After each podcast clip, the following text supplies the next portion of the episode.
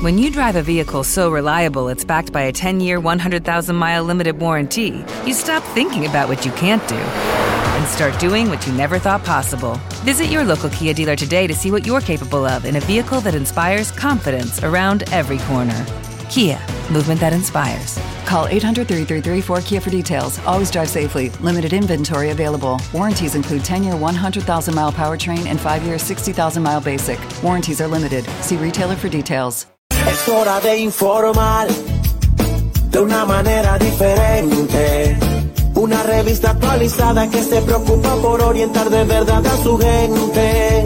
Cuestión más cerca, más cerca, más cerca, más cerca, más cerca. A nivel carrosario, más cerca. A nivel carrosario, Dari Terrero y Marisol Mendoza más cerca. Bueno, aquí estamos. Muchísimas gracias. Buenas tardes, noche, para quienes nos sintonizan en el mundo mun redondo mundial de la bolita, ¿verdad?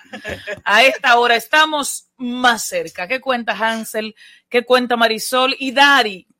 Que en contumacia.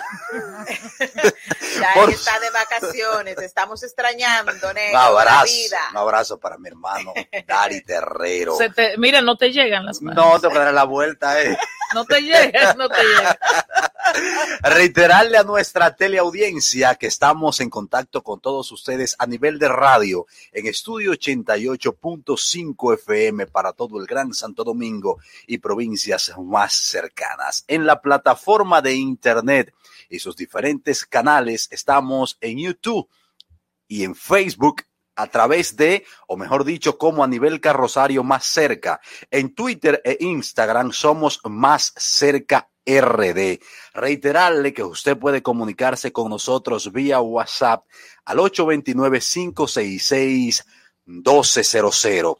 Por supuesto, también en televisión puedes vernos en Quisqueya TV Optimum Cable. Ahí estamos para todo el globo terráqueo a través de ese ecosistema de difusión mediático. Señora Mendoza, a nivel carrosario más cerca.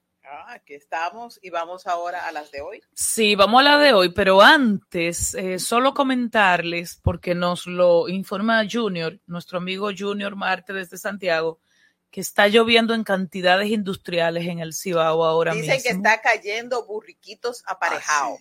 A cántaro está Ah, lloviendo. eso, así Pero es que si caen los burriquitos, se matan y afectan a uno. Bueno, pero hay burriquitos aparejados cayendo del cielo de Santiago. Está lloviendo mucho en Santiago en este momento y todavía también está lloviendo en muchísimas cosas después de lo, lo que conversó el caballo con nosotros el pasado viernes. Ay, ay, ay, ay, ay, Ay, ay, ay, ay. Bueno, entre a nuestro periódico para que lea la información. Si usted no tuvo la oportunidad de escuchar al caballo el viernes, está en YouTube, completica la entrevista, dese ese banquete, busque, busque a nivel carrosario más cerca y vea esa Gócesela. entrevista. Gócese esa entrevista. Y reflexione. Claro, porque Es- dice es- cosas fuertes ahí Están el los caballo. urbanos echando fuego. No me diga. Chacho, ya tú sabes. No, hombre. Ay, ay, y, es que no y es que tampoco ayudan. Ustedes vieron lo de este fin de semana en Puerto Plata. Bueno, vámonos con las de hoy, No precisamente. Vámonos con- Las de hoy.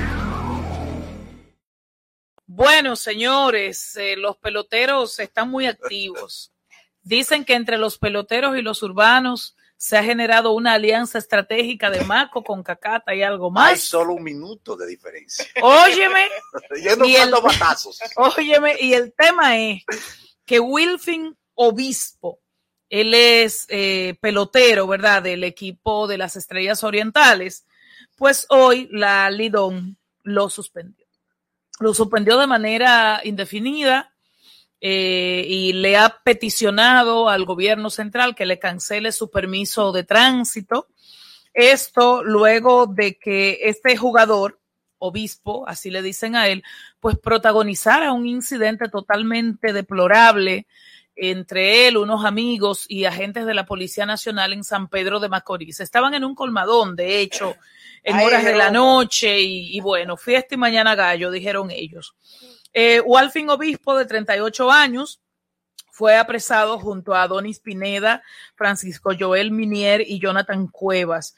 todos eh, residentes en el municipio de Quisqueya y eh, ahí, ahí hubo de todo, ahí, ahí hubo de todo, el, el video anda por ahí. Y de hecho, eh, vamos a pasar ahora a Carlos el Tsunami. Carlos el Tsunami, él eh, y ya Fernando nos va a mostrar las fotografías o los videos de lo que él protagonizó junto a una chica que se hace llamar la perversa. Una tal perversa. Imagínense ustedes un tsunami y una perversa juntos. Acabaron con Puerto Plata. Acabaron con Puerto Plata, me hicieron recordar el peregrino. Eso te iba a decir. Y eh, después de, de, de esa, no Mire, sé, Manifestación Me de duele- ¿Eh? Me, irresponsabilidad. me duelen los ojos, pero eso es lo, esas son las consecuencias a nivel Manifestación de Marisol Mendoza irresponsabilidad. de cuando en un país no hay régimen de consecuencia. Porque si, si cuando el tema del peregrino se hubiese Mírenlo ahí, establecido consecuencia ahí, contra esa es gente, que- mira hoy. Si lo que estamos Míralo en ahí. televisión pueden ver esas imágenes. miren la, la caravana. perversa ahí gozando. ¿Y qué era lo que ella buscaba en cola de motora. Era grabando un video. que Cola de estaba- motora, mi amor. Tú sabes qué es lo que está buscando mira. ella. Tú sabes qué lo está buscando. Eso, lo que sonar, nosotros sonido, estamos haciendo sonido. ahora. Entonces, como no hay régimen de consecuencia, ya amaneció presa anoche, tú puedes estar seguro que hoy está suelta, de que le pido excusa y punto. Bueno, no, ni excusa, porque acuérdate que la acusación es por violentar eh, eh, El toque de el queda. toque de queda, la distancia física y eso. Y eso lo que contempla es una multa, porque Imagínate. vamos a ser claros, tampoco Ajá. fue que mataste a alguien. Mm. Entonces, entre la perversa, el tsunami y, y, y, y este muchacho, Ay, eh, Obispo. pues ahí hay una mezcla. El, en el caso del tsunami, él se entregó a las autoridades hoy. En el caso de la perversa y otras eh, amigas de ella amanecieron presa. Otra ayer bajaron la Eh. Y, y así, así, así va la cosa. Todo ello está implicado por el toque de queda, la pandemia y demás.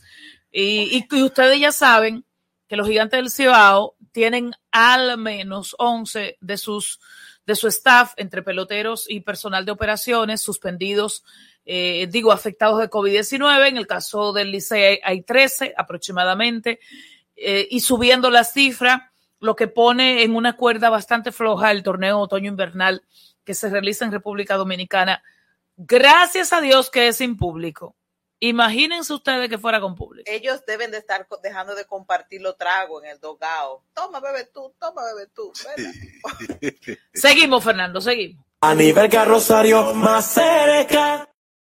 Bueno, y otra información un poco más eh, de otro ámbito, pero igualmente de positiva para este teniente que fue amenazado por un legislador en Montecristi, por el senador de esa demarcación, y fue premiado por el presidente de la República. Fue ascendido luego de recibir un, un llamado de atención, una llamada de vergüenza por el senador de esa demarcación. Entonces el presidente Luis Abinader dispuso este lunes el ascenso al teniente Salvador Sánchez, comandante del destacamento de la policía de Castañuelas en Montecristi. Salvador Sánchez es el agente que fue amenazado por el senador de Montecristi, Moreno Arias, por arrestar en el mes de marzo a un joven vinculado a él. Este ascenso se produjo como reconocimiento a su trabajo, que a pesar de la investidura de este senador, quien violentó protocolos, eh, no fue, no, no tu, él, eh, tuvieron un encontronazo por eso. Estoy disponiendo, dice él, el presidente de la República, en su disposición, eh, el ascenso al segundo teniente Salvador Sánchez, a comandante del destacamento de la policía en Castañuelas, como reconocimiento al cumplimiento de su deber y al apego a la ley. El legislador pidió disculpas a la Cámara Alta y a los comunitarios de su provincia por las acciones escenificadas en el destacamento de la comunidad. Ojalá que no pase, que no vuelva a hacer este tipo de, de cosas el senador, que tiene que entender que él es representante de la comunidad, de que tiene que apegarse a las leyes y de que tiene que cumplir como cualquier ciudadano las disposiciones que se emanan de cualquiera de los estamentos del Estado. A nivel carrosario más cerca. Bueno, y nuestro país contará con la asesoría de la OPS para recibir vacuna contra la COVID-19. El Ministerio de Salud Pública informó hoy que recibe la asesoría de la Organización Panamericana de la Salud para la logística que implementará cuando el país empiece a recibir la vacuna contra la COVID-19.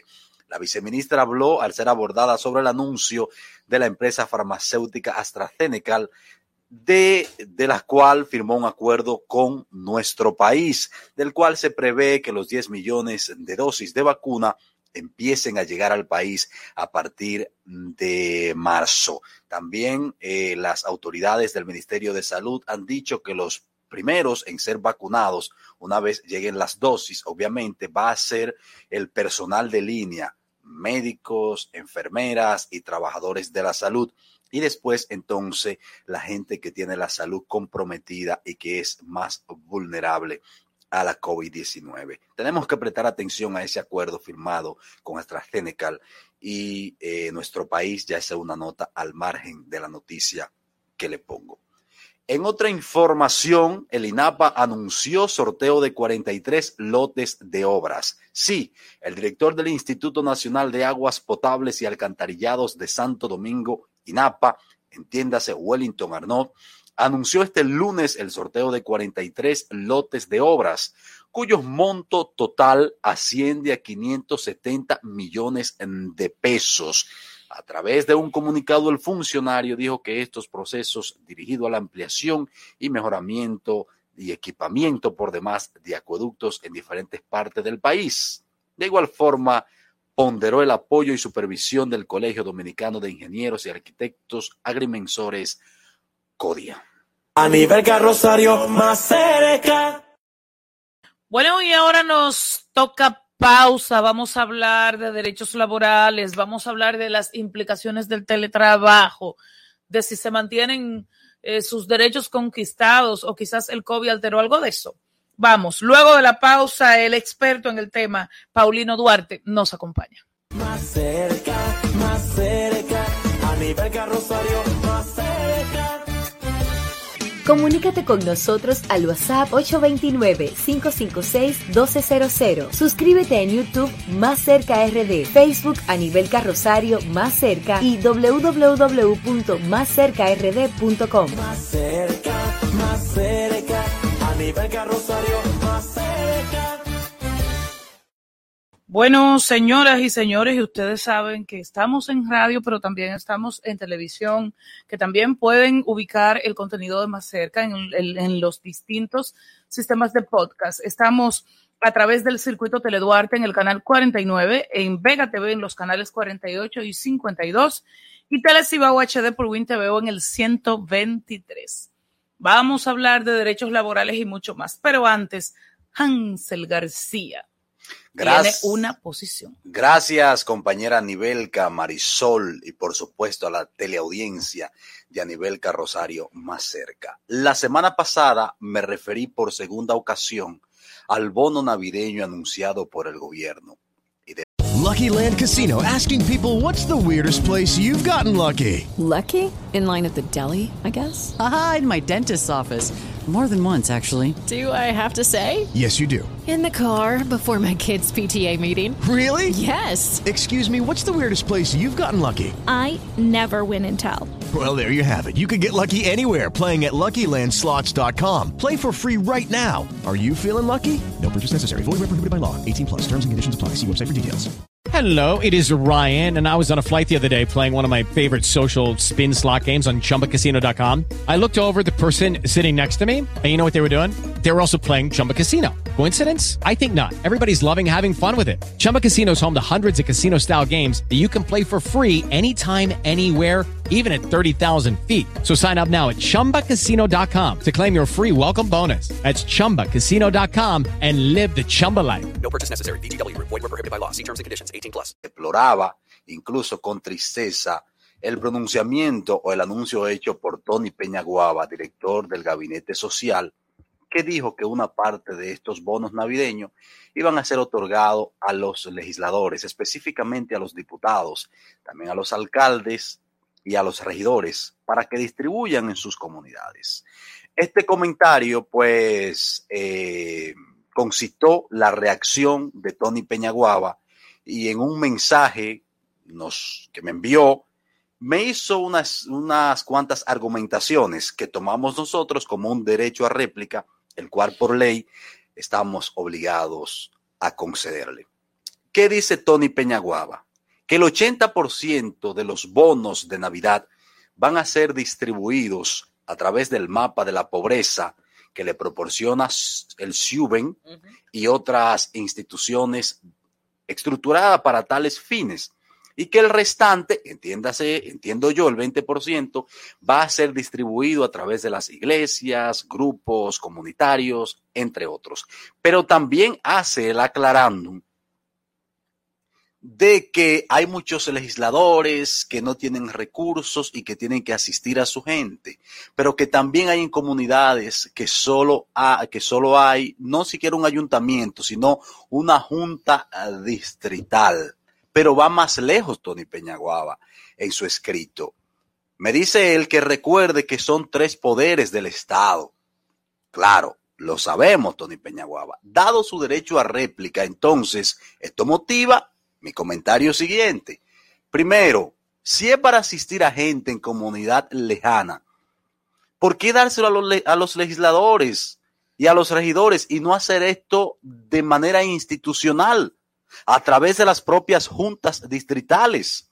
Incluso hasta la sociedad de padre amigo de la escuela usted puede usar lo que usted quiera, pero dárselo a los políticos para que se lo lleven a su gente. Mantengo mi posición de que no es la mejor vía, señor Peñaguaba. Vamos a hacerlo institucional, porque el gobierno, el Estado está para eso, que lo distribuye el ayuntamiento, que lo distribuya las eh, las iglesias, que lo distribuya las gobernaciones, pero nunca de manera personal o de manera individual los diputados, ni los alcaldes, ni los regidores. Repito, eso es clientelismo, pero ahora de manera electrónica. Y en su último señalamiento, que recuerde que son tres poderes, claro, Peñaguaba, lo sabemos, poder ejecutivo, poder legislativo y poder judicial. Si le vamos a dar bonos navideños al poder legislativo, cumpliendo con el parámetro de que son tres poderes, entonces búsquele lo del Poder Judicial. Entonces llévele los bonos también al Poder Judicial para que le dé a su gente, a los jueces, el Ministerio Público y todo lo que usted quiera. Entonces, Tony ¿Tú, Peñaguaba. ¿Tú estás segura que fue Tony que te escribió? Bueno, fue de la cuenta de él, aquí lo ¿Pero tengo. tú estás tengo. seguro? Sí, pues yo lo sigo. Aquí, Tony Peñaguaba. Ojalá pudiéramos ponerlo en pantalla. No, no es por eso, no Entonces, por eso es que... que- sí, que- porque di que los poderes del Estado. no, es que el alegato a veces me hace como Te dudar. hace pensar que no. Sí, porque es como que tú por salvarte lo que te esté hundiendo más. Eso no, entiendo. De hecho, yo agradezco que él eh, muestre preocupación por esto, pero como tú dices, los argumentos que me Me da. alegra el ¿cómo que seguimiento. porque son tres poderes. Pero- pero a Porque- veces yo Porque yo creo que ellos lo quieren hacer bien. Yo no tengo dudas. Lo que pasa es que cuando Tony habló del tema en principio, yo creí que era que ellos iban a salir con un bolsillo lleno de bonos. Toma tú, toma tú, toma el otro. Que es un poco lo mismo que se hizo con las cajas. Claro. Salvo que las cajas se notan más y el bono puede usarse de una manera más discrecional. Pero oye, que lo que Pero, pasa, en un no primer sé. momento anunciaron que era a través de Prosoli, que se iban a otorgar. Ahora no. Ahora es que se lo van a llevar a- a- al mapa de la pobreza, que se lo van a llevar a los legisladores, a los regidores, tenía- a, lo- yo a los Lo que alcaldes. pensé era que esos bonos iban a ser distribuidos a través de las mismas ayudas, de las cuentas que están establecidas para ayudas sociales que, que identificó el gobierno de personas que están sumidas en la pobreza. Eso es lo que yo pensé. Eso era lo que yo creí en un principio. Por eso yo de ingenuo propuse que a quienes no Ah, tengan ah, pues yo soy tarjeta de también. que a quienes no tengan tarjeta de solidaridad, que se le abra una cuenta en el Banreservas y se le deposite por ahí y que a los empleados suspendidos que se busque esa nómina y se cruce con el Ministerio de Trabajo y se le ponga ese dinerito por ahí. Yo pensando que era electrónico totalmente, que era por tarjetas que se lo iban a No, poner. no, no, eso Pero cada día como que me dan un dato diferente. No, eso se, se presta a todo tipo de conjeturas, eh, porque es la primera vez que se va a hacer, tampoco hemos visto esto en la, en la práctica y esto se supone que debes, mientras más transparente se haga esta distribución, eh, mejor sería para el gobierno, menos, menos eh, argumentos negativos eh, va a generar. que de hecho, cuando le escribí al señor Peñaguaba, le respondí, nuestra misión, nuestro propósito no es criticar por criticar, es porque las cosas se hagan bien. es porque las cosas se hagan bien, porque Con ustedes... eh, en no, no, y de hecho él me lo dice, él me dice, lo que yo te aseguro que en el gobierno del cambio las cosas van a ser con transparencia y pulcritud. Entonces también tienen que ser con Yo, claridad. yo lo único que percibo es una clara intención de hacerlo bien, pero sin eh, la debida planificación que sustente eso. Estoy totalmente de acuerdo es contigo, totalmente de acuerdo contigo, vamos- porque yo, creo que ellos lo quieren hacer bien. Quizás lo ideal hubiese sido seguir haciendo las cosas como se han venido haciendo. Claro. Para no Eh, cometer errores. Y entonces ya de cara al año, al- no, de cara, de cara al 21, ya tú sí puedes eh, hacer tu plan concebido y, y sin fallos. Pero bueno, vamos a ver qué pasa. ¿Les parece? Mientras tanto, Hansel yo quiero decirle la, lo- la tendencia que me ha llegado en el día de hoy. Esta Mm. tendencia es tan chistosa, eh, parecería eh, como una broma, pero no, no es, no es así. Eh, Fernando va a poner un video que lo vamos a disfrutar, pero previamente tengo que decirle que el gobierno de Venezuela ha hecho un acuerdo con el coronavirus y que sí, sí, así, no se rían, no se Pero rían. ¿cómo así? Pero sí, dice la, la vicepresidenta de Venezuela, Delcy Rodríguez, afirmó que firmaron un convenio con el virus según los días de la semana, porque la revolución todo lo puede y la ensoñación de Ay, Maduro Dios. no le hace no le hace sombra a nadie, ¿ok? Entonces, de acuerdo a lo que decretó el presidente Maduro, eh, el virus será pausado a partir de mañana. Me voy para Venezuela yo. ¿Pero qué es esto, Hasta el Dios domingo.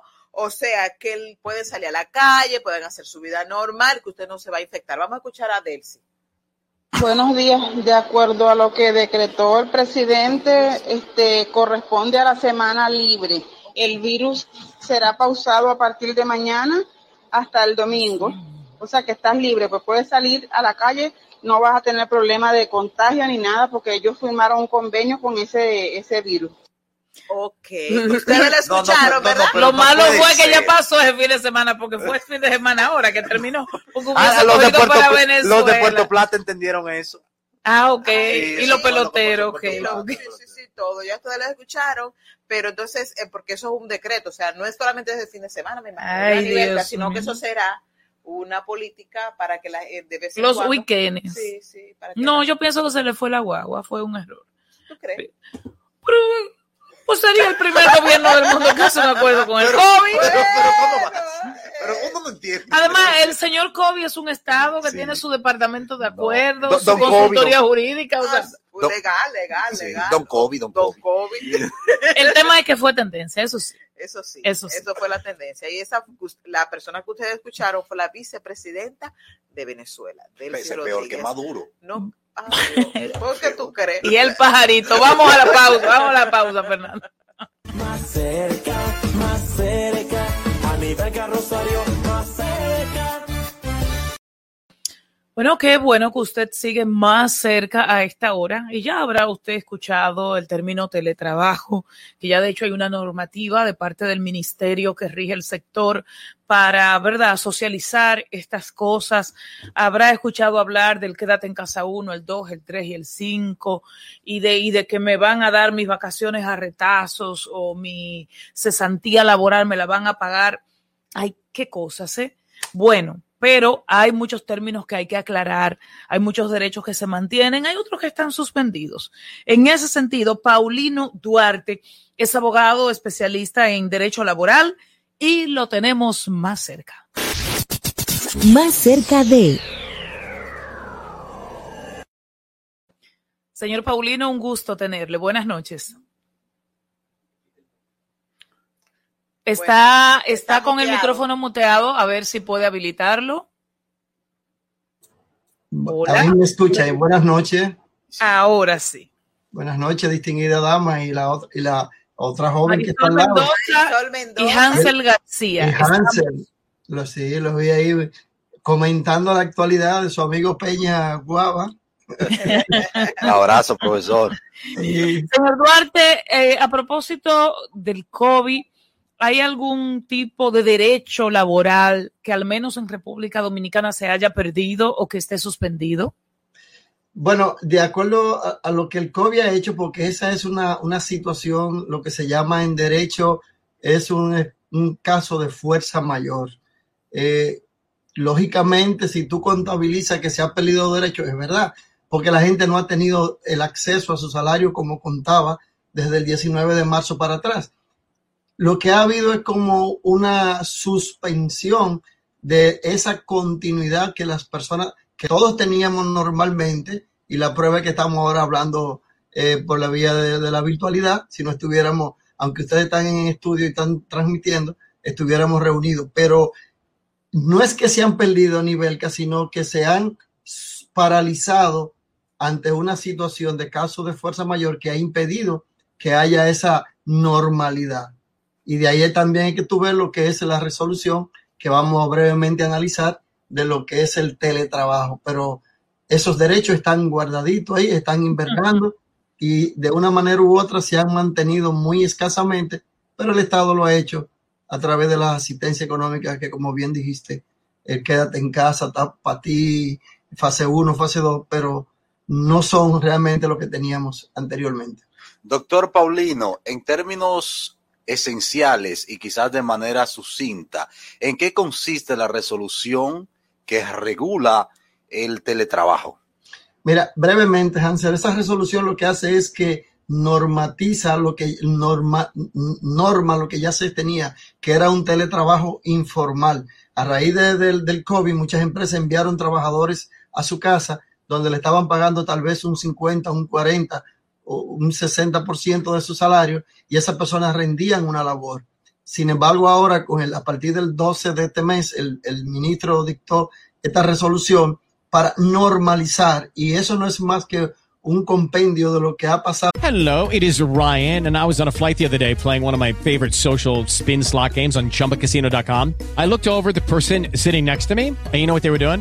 They were also playing Chumba Casino. Coincidence? I think not. Everybody's loving having fun with it. Chumba Casino is home to hundreds of casino style games that you can play for free anytime, anywhere, even at 30,000 feet. So sign up now at chumbacasino.com to claim your free welcome bonus. That's chumbacasino.com and live the Chumba life. No purchase necessary. VGW. Void were prohibited by law. See terms and conditions. 18 plus. Hey guys, it is Ryan. I'm not sure if you know this about me, but I'm a bit of a fun fanatic when I can. I like to work, but I like fun too. It's a thing. And now the truth is out there. I can tell you about my favorite place to have fun. Chumba Casino. They have hundreds of social casino style games to choose from with new games released each week. You can play for free anytime, anywhere, and each day brings a new chance to collect daily bonuses. So join me in the fun. Sign up now at ChumbaCasino.com. No purchase necessary. VGW. Void were prohibited by law. See terms and conditions. 18 plus. En América Latina y el Caribe sobre el teletrabajo, nosotros hemos sido los últimos en llegar porque ya, por ejemplo,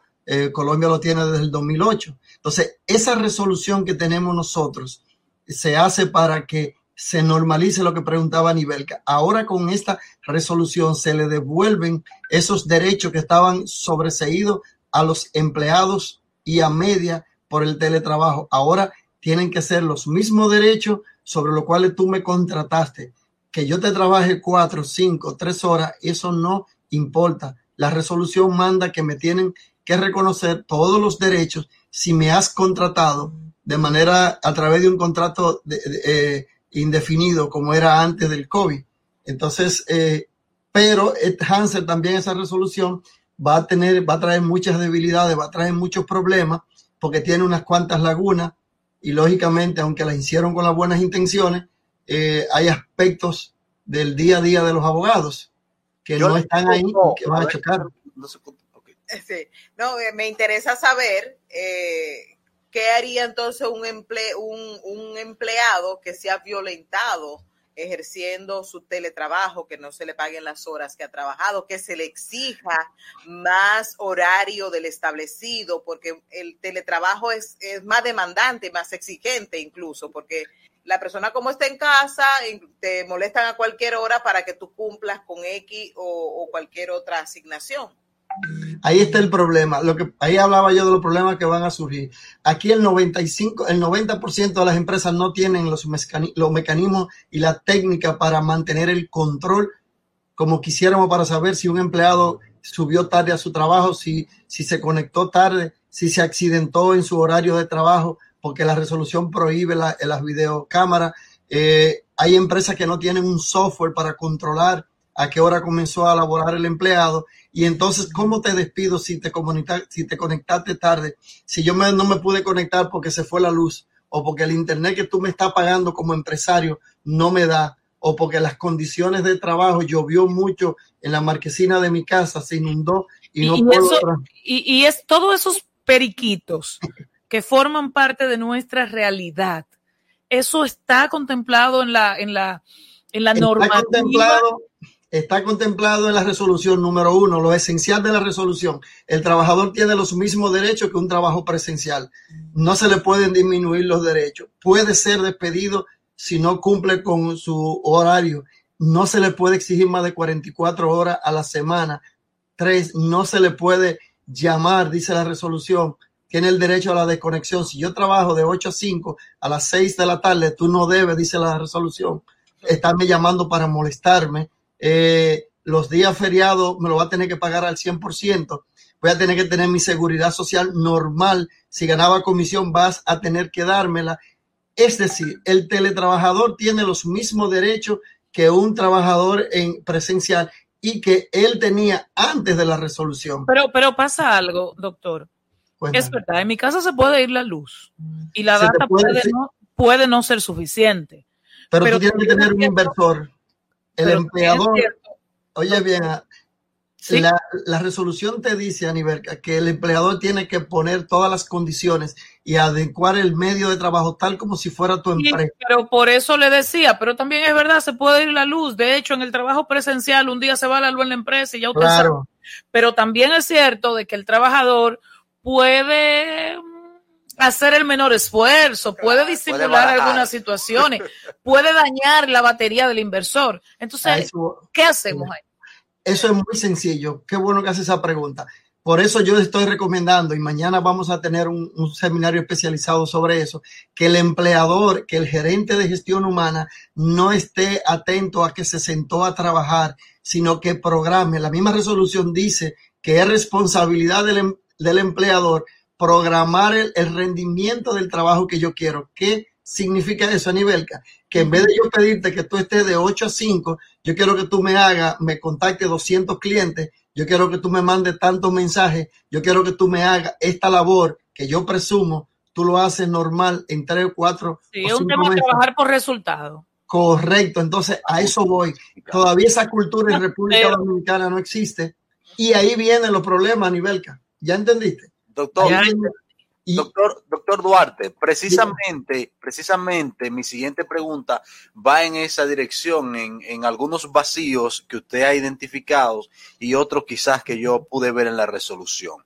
Primero, dice que el empleador tendrá que, que darle las herramientas de Una trabajo planta eléctrica al- para que se la lleve para su al casa. así es, al teletrabajador. Sin embargo, la misma resolución a nivel que, a nivel que establece que si yo no tengo, si usted no me va a dar equipo como empleadora, nos ponemos a poder de acuerdo para usar los míos, ya sea a cambio de que usted me pague por eso o no.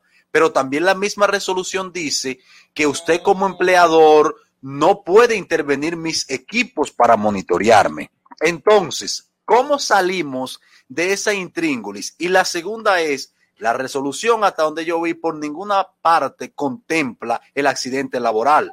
¿Cómo resolvemos? Yo me puedo accidentar en mi casa.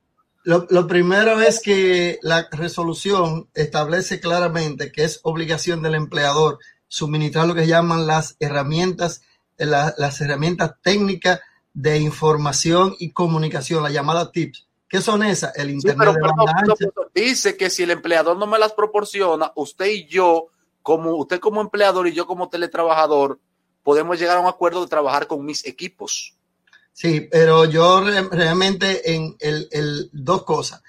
El aspecto de que si yo llego a un acuerdo contigo y tú me vas a pagar mensualmente la factura del consumo que yo tenga, eso pudiera ser una opción. Pero la primera opción que está dando la ley es que el empleador te suministre las herramientas. Bien, lo segundo que tú planteas, y hay cierta contradicción, es que el punto de, de, de, de, de- ¿cómo se llama? Se me fue la idea que me dijiste de, me hablaba de, de, de- del, del- ay Dios mío, De que, de que de que usted puede intervenir o monitorear Ya. los equipos que usted me proporcionó. Pero si es con los míos, usted no tiene derecho No. a intervenirlo. ¿Cómo usted se va a dar cuenta que yo estoy trabajando o no? Recuérdate eh, dos cosas. La ley habla, la resolución te dice que el empleador jamás podrá intervenir, poner cámaras, videocámaras dentro del espacio de trabajo del, del empleado, porque ese es un derecho fundamental, la privacidad. Número uno, en ese caso, ahora, la resolución sí te dice, claro está como tú planteas, que cuando yo suministro los equipos y mis herramientas, yo tengo que tener software de control. ¿Cómo se resuelve el problema de un accidente laboral? La misma resolución te dice al final que el teletrabajador tiene los mismos derechos reconocidos en la seguridad social que el trabajador normal. Ahora bien, otro punto de inflexión es el que plantea que no puedo yo poner la cámara en el área de trabajo y entonces la seguridad social que no tiene necesariamente que, se, que no puede ser modificada por una resolución, la ley 8701, me dice yo no puedo reconocerte ese accidente de trabajo porque yo no sé dónde te ocurrió ese hecho. ¿Por qué? Porque yo no tengo cámara para verte cuando tú ingresaste a trabajar que estaba bien y cuando volviste de, de, de, de, de tomarte el agua, de ir al baño, lo que fuera. Entonces, hay, sí. Sí, entonces cuando un empleador violenta a un trabajador, ¿a dónde debe acudir el, emple el, el trabajador a, a, procesar esa, esa situación? Bien. ¿Es siendo el Ministerio de Trabajo, el, el Tribunal sí. de Trabajo? ¿Cómo, ¿Cómo debe proceder el ciudadano? Lo primero es lo primero.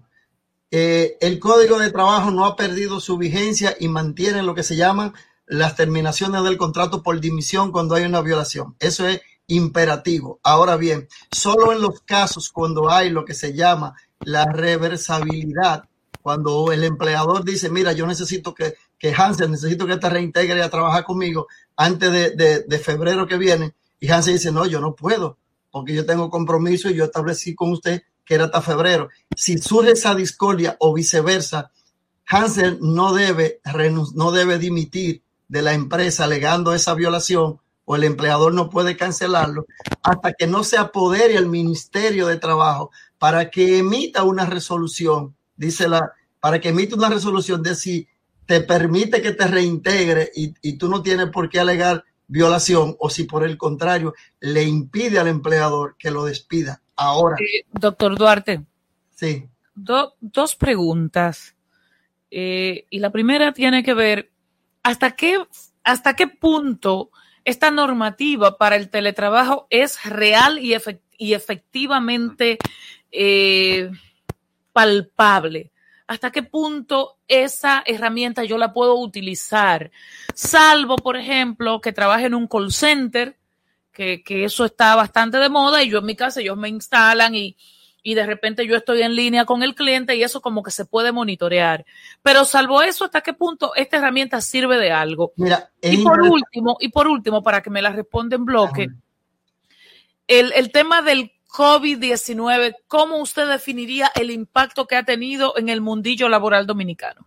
Mira, te voy a ser sincero, yo pienso que hemos avanzado y estamos avanzando a contrapelo de la costumbre, de la zona de confort, de, de, lo ordinario que siempre hemos hecho el trabajo, que es lo mismo, coger un carro, coger el metro y ir a la oficina. No, el COVID ha traído sus devastaciones, pero dentro de esas devastaciones ha traído el desarrollo, porque nos está permitiendo tener que transformarnos. El teletrabajo sí funciona y trabaja, por ejemplo, empresas que son creadoras, empresas que crean, eh, eh, por ejemplo, las publicitarias. Las publicitarias tienen su gente trabajando a remoto. Si yo tengo un, una persona que está para captar clientes, lo puede captar desde su casa. Entonces, más que afectar el mundo laboral, estamos rechazando lo que desconocemos, pero que a futuro nos va a beneficiar. ¿Por qué, Aniberca?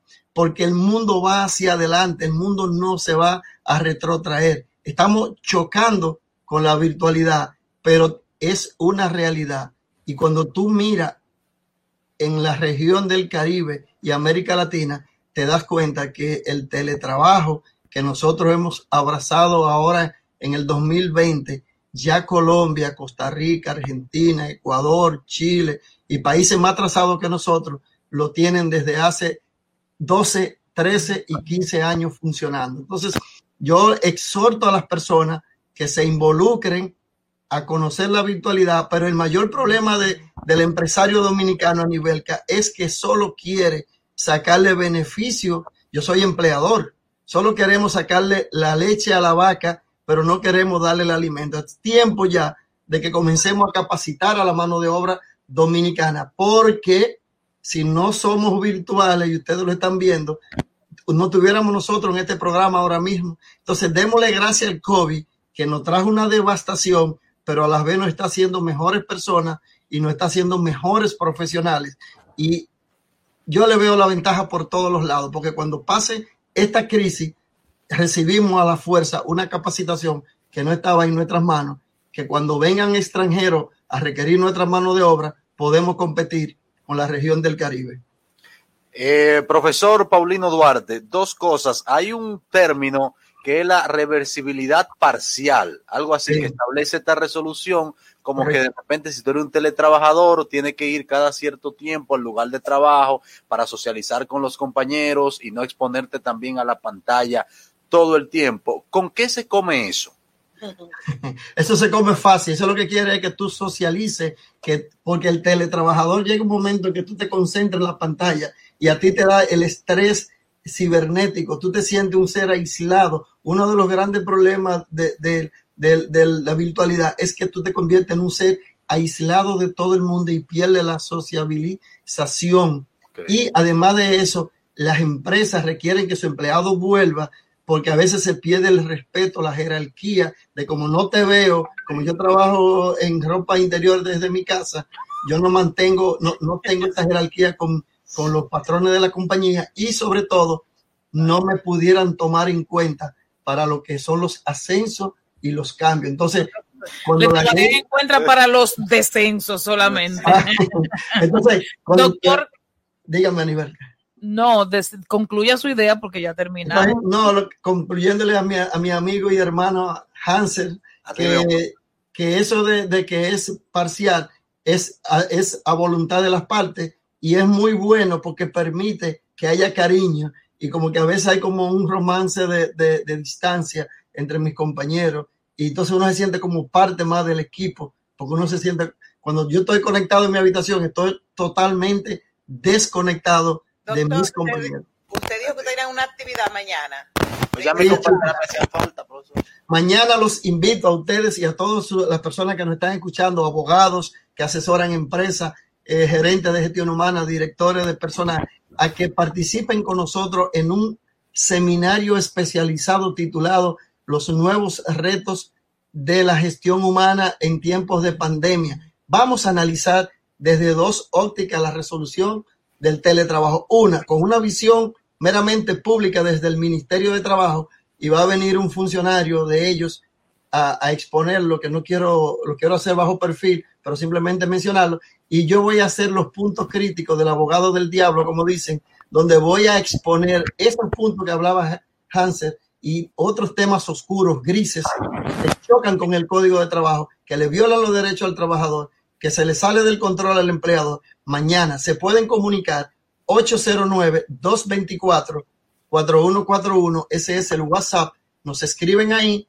le damos las informaciones de 8 a 10 de la noche, mañana martes 24 vía Zoom. Bueno, muchísimas gracias al doctor Paulino Duarte, experto en derecho laboral, que nos reitera que se mantienen intactos. Solo usted debe canalizar con quién asistirse cuando necesite ese apoyo. Gracias, doctor Paulino Duarte. Nos vamos a la pausa y regresamos con una dominicana que más allá se destaca y se mantiene muy conectada. Ya volvemos.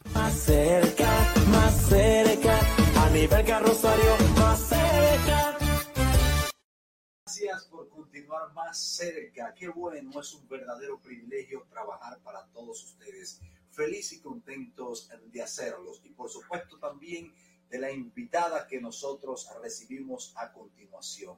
Estamos hablando de nuestro segmento dominicanos más allá. Nos complace muchísimo recibir a una joven de nuestra patria, pero que se destaca en los Estados Unidos, bueno, y en porque se lee de manera universal. Estamos hablando de la editora de literatura del New York Times, Concepción de León, que aunque obviamente vive en los Estados Unidos, específicamente en Nueva York, es oriunda de Peralvillo, Yamasá. ¿Dónde estamos? Hacemos la diferencia. Dominicanos más allá.